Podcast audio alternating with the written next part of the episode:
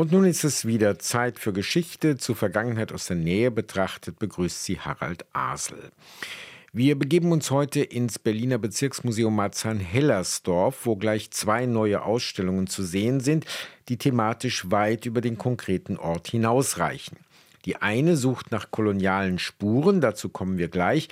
Die andere beschäftigt sich mit dem Architekten Wolf Rüdiger Eisentraut. Der hat praktisch nie irgendwie nur ein Haus einfach nur so entworfen, sondern immer aus dem Gedanken heraus, dass es ja genutzt werden soll und, und eben alles andere gleich mit bis hin zu wie die äh, Freiraumgestaltung vor den Gebäuden sein soll, äh, ob die Dachterrassen, ob die mit begrünt werden. Also das war schon auch schon Thema vor 40 Jahren, obwohl man das gar nicht so vielleicht denken würde. So wird Wolf Rüdiger Eisentraut von Kurator Oleg Peters eingeordnet.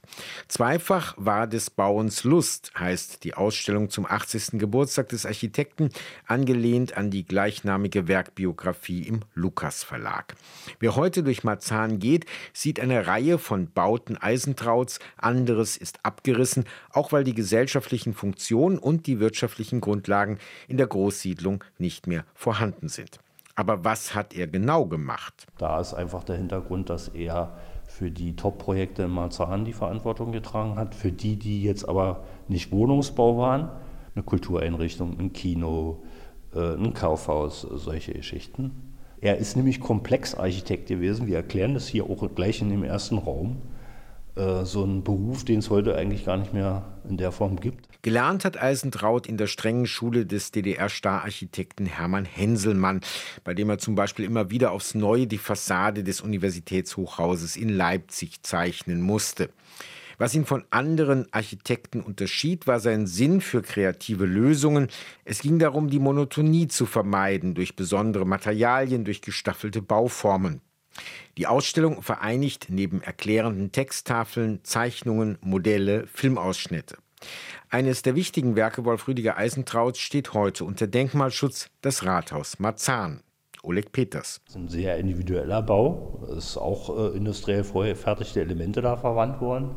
Da hat er vorgerechnet, dass, wenn das, dass das am Ende sogar günstiger ist. Bei den äh, Wohngebietsgaststätten war das ähnlich. Und er hat natürlich auch sehr viel persönlichen Einsatz bringen müssen. Das ist Dorothee Ifland, die Leiterin des Bezirksmuseums Marzahn-Hellersdorf, die den Kurator und mich durch die Ausstellung begleitet. Na, gerade die, sagen wir mal, das Rathaus äh, am Helene-Weigel-Platz mit der Fassade.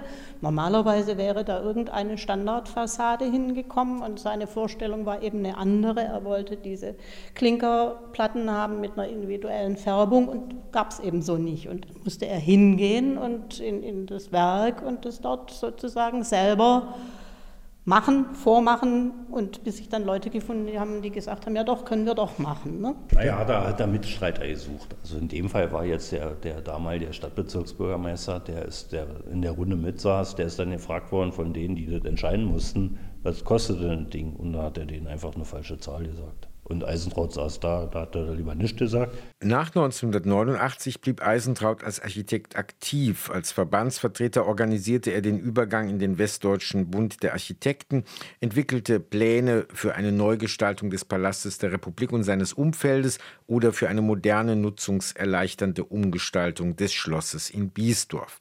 Nichtbauen von Entwürfen ist der Architekten los. Von ihm stammt auch das Kino Soyuz, eröffnet 1981, heute ungenutzt vor sich hingammelnd. Eine überraschende Entstehungsgeschichte tut sich auf. Da ging es um Volkskammerwahl und äh, dann, dann, hat Honecker sich entschieden, er will in Marzahn kandidieren. Also der hätte auch sonst wo kandidieren können, das wäre egal gewesen, aber er hatte sich irgendwie Marzahn vorgenommen, weil da die Großsiedlung gerade am Entstehen war, also diese sozialistische Musterstadt und äh, da sollte das Ingenieurhochbaukombinat halt äh, einen Versammlungssaal bauen und dann hat er sich gesagt, naja, was noch fehlt, ist ein Kino. Das hatten sie ihm gerade an der Marzahner Promenade gestrichen. Dann hat er denen einfach ein Kino untergejubelt.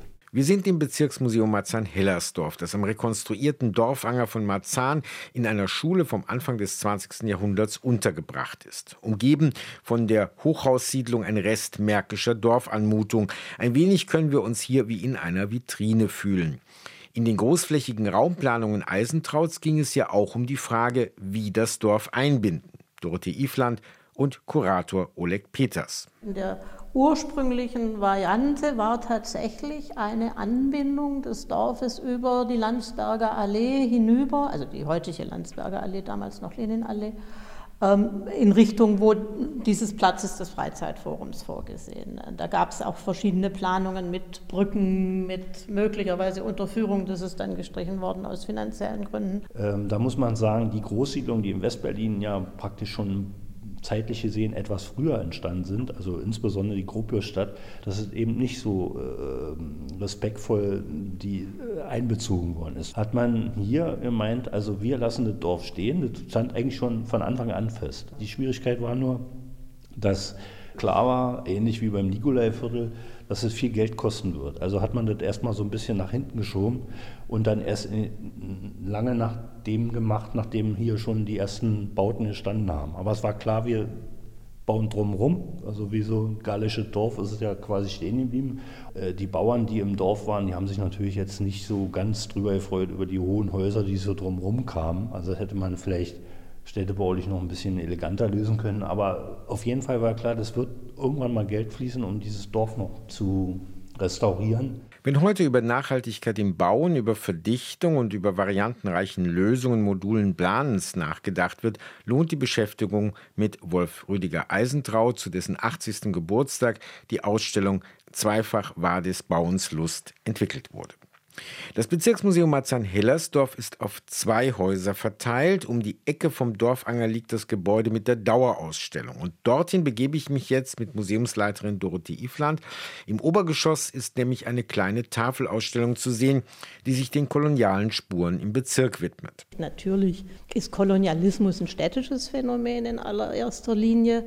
Die Institutionen, die, die sich sozusagen gebildet haben, haben sich natürlich auch im Stadtzentrum gebildet. Aber ein paar kleine Spuren haben wir dann doch gefunden, wo sich sozusagen das Thema doch hier auch manifestiert, wenn auch auf andere Weise natürlich als als in den Innenstadtbezirken. Da ist zum Beispiel eine Fabrik zur Elfenbeinbleiche. Da finden sich viele Kolonialwarenläden, die natürlich zu Beginn des 20. Jahrhunderts nicht nur Kaffee oder Tee verkauften.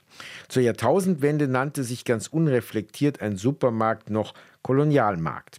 Daneben hat die Recherche in den Ortsteilen Marzahn, Hellersdorf, Biesdorf und Kaulsdorf erbracht, dass Kolonialvereine nach 1918 und in der frühen Zeit des Nationalsozialismus auch in den eher ländlichen Randgebieten Berlins Propaganda machten, bis dann mit Beginn des Zweiten Weltkriegs der Fokus weg von Afrika hin zur Eroberung des Ostens rückte. Spuren in Biesdorf. Bei dem Heimatfest 1938 gab es auch eine Kolonialausstellung im Schloss. Und wir haben nichts, überhaupt nichts, außer dieser Ankündigung und einem Zeitungsartikel, wo eben auch berichtet wird, dass da diese Kolonialausstellung ist, keinerlei Material dazu gefunden. Und so ist die Ausstellung auch ein erster Aufschlag. Vieles bleibt rätselhaft, auch weil Akten am Ende des Zweiten Weltkrieges verbrannten. Da gab es ein Restaurant zum Afrikaner in Kaulsdorf Süd. Wir haben nicht rauskriegen können, warum ist dieses Restaurant zum Afrikaner benannt worden. Hat es irgendeinen Hintergrund? Also die Karte ist von 1910.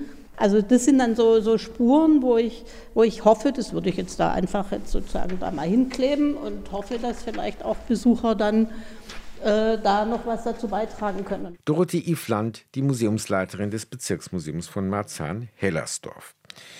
Ein weiteres Beispiel dafür, dass die zwölf Berliner Bezirksmuseen mit ihren Fragestellungen und Projekten weit über ihren jeweiligen Ort hinaus wirken können. Das war für heute Vergangenheit aus der Nähe betrachtet. Danke fürs Zu- und Weiterhören, sagt Harald Asel. RBB 24 Inforadio vom Rundfunk Berlin-Brandenburg.